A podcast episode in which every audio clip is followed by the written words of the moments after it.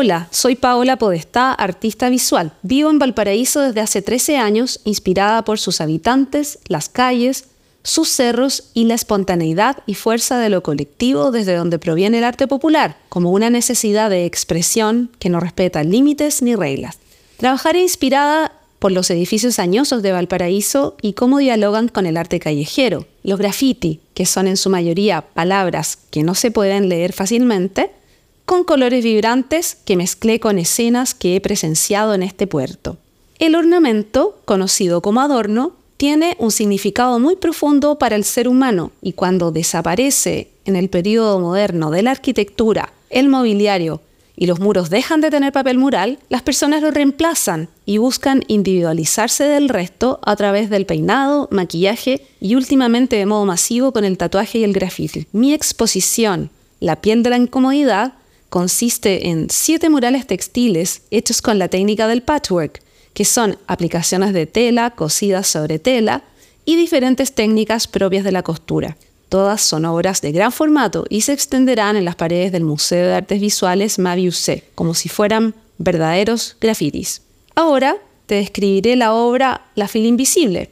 Es una obra de gran formato de 2,8 metros de altura por 8,5 metros de ancho, muy larga, y para ello te contaré su inspiración, que ocurrió en la vida real. Esto ocurrió antes del amanecer, yo estaba yendo a mi trabajo muy temprano en la mañana y vi desde lejos una fila que se estaba haciendo fuera de la Intendencia, que es el edificio donde de algún modo se regula a los inmigrantes, entre otras labores políticas. Ellos van a decir, estoy aquí, somos tantos en mi familia, estoy buscando trabajo. Y sucedió que solo vi sus ropas, mas no vi su piel, pues ella se confundía con la noche. Por lo tanto, solamente vi la ropa flotando haciendo una fila. Esto me provocó mucha empatía. Recordé probablemente que mis abuelos llegaron a Chile desde Italia en una situación similar, no trayendo nada más que sus recuerdos y sus sueños. Pero hablemos de esta fila. ¿Cómo está hecha? Está hecha totalmente en tela y a pesar de que es una obra muy grande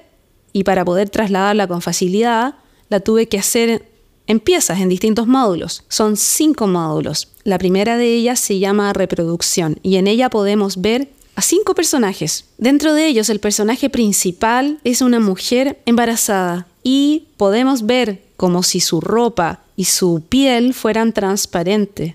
Podemos ver a la guagua de cinco meses que ella está esperando tiene de la mano a su pequeña hija de aproximadamente tres años. Y vemos un personaje invisible, no definido, nos damos cuenta que es un hombre, representando a ese personaje que tal vez quedó en Haití, el padre probablemente de estos dos niños, y que está intentando viajar para poder reunirse con su familia. El segundo módulo se llama Solidaridad, y en él vemos a tres personas, un par de amigos y un abuelito mayor con un bastón. Los amigos, cuando uno los ve, te das cuenta que hay mucha complicidad entre ellos, que están de algún modo disfrutando a pesar de la dificultad de estar empezando de cero en un país que no es el propio. Y el abuelito está realmente entregado con la sabiduría que suelen tener las personas mayores. El tercer módulo también está compuesto por un grupo de cinco personas y se llama empoderamiento y representa a un par de personajes, una mujer y un hombre. Ella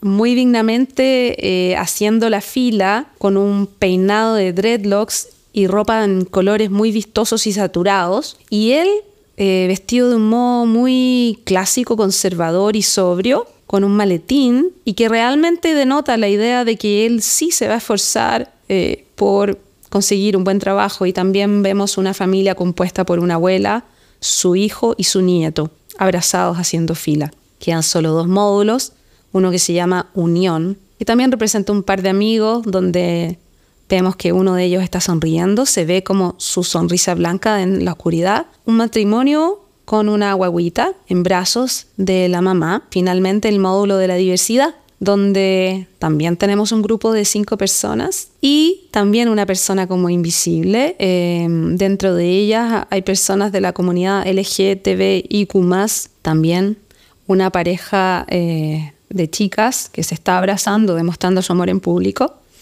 Un padre con su hijo y también una figura invisible, representando probablemente a la memoria de alguien fallecido. Estos son como los detalles de cada uno de los módulos. Sin embargo, cuando uno lo ve de lejos, ve esta fila de inmigrantes haitianos. En la noche, pues están todas las figuras dispuestas sobre un fondo negro que simula estar iluminado por tres focos con luz sobre las personas en la fila y también están iluminados por las estrellas, que representarían sus esperanzas y sus sueños de tener una vida acorde a como ellos le imaginaron al salir de su país. Mis obras reflexionan sobre el Chile que somos hoy, sobre cómo estamos viviendo, nuestro respeto por los recursos naturales, la modificación del paisaje, la salud mental y sobre todo por cómo estamos conviviendo entre las personas. Muchas gracias por oírme.